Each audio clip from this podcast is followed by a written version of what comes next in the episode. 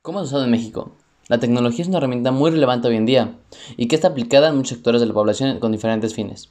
Pero esta vez nos enfocaremos en el ámbito del fútbol, enfocándonos especialmente en su uso en México, que ha sido recientemente implementado. Comencemos. Como es bien sabido por la población, México se encuentra atrasado en tecnología dentro del fútbol, y se pudo observar de una manera más clara el 14 de julio en Digital Forum Cloud, el cual es un evento constituido por una gran variedad de ligas de fútbol, en la cual tuvo como primera participación a Víctor Guevara, director general de operaciones de la Liga MX, quien explicó las incorporaciones en tecnología que el fútbol mexicano ha hecho y tiene planeado el, en pro del desarrollo de este deporte en el país. Así, explicó cómo la Liga MX se asoció con partners estratégicos tecnológicos para aprovechar al máximo la tecnología de los datos a su favor. De cara a una nueva era en el fútbol mexicano, motivada por la sede del Mundial de 2026. Todo comenzó hace desde hace tres años, desde la creación del Centro de Innovación Tecnológica, con el objetivo de mejorar el desempeño deportivo, el nivel de competencia y aumentar las experiencias con los aficionados.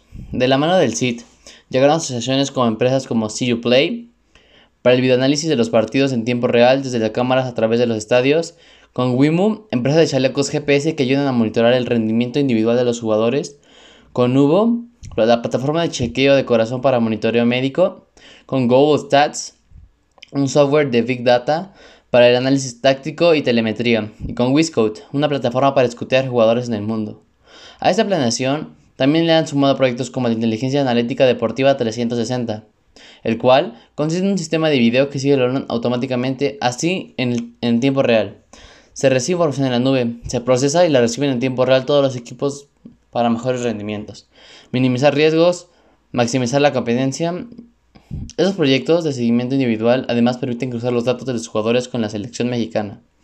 Estos datos ya se han venido compartiendo por la liga a través de sus redes, pues también sirven para generar contenido. A futuro, la Liga MX piensa implementar chalecos con sensor en tela integrado. También expandirán esto a la liga femenil con mucha más experiencia para los aficionados.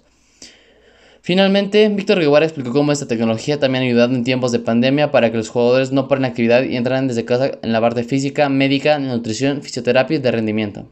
Muchas gracias.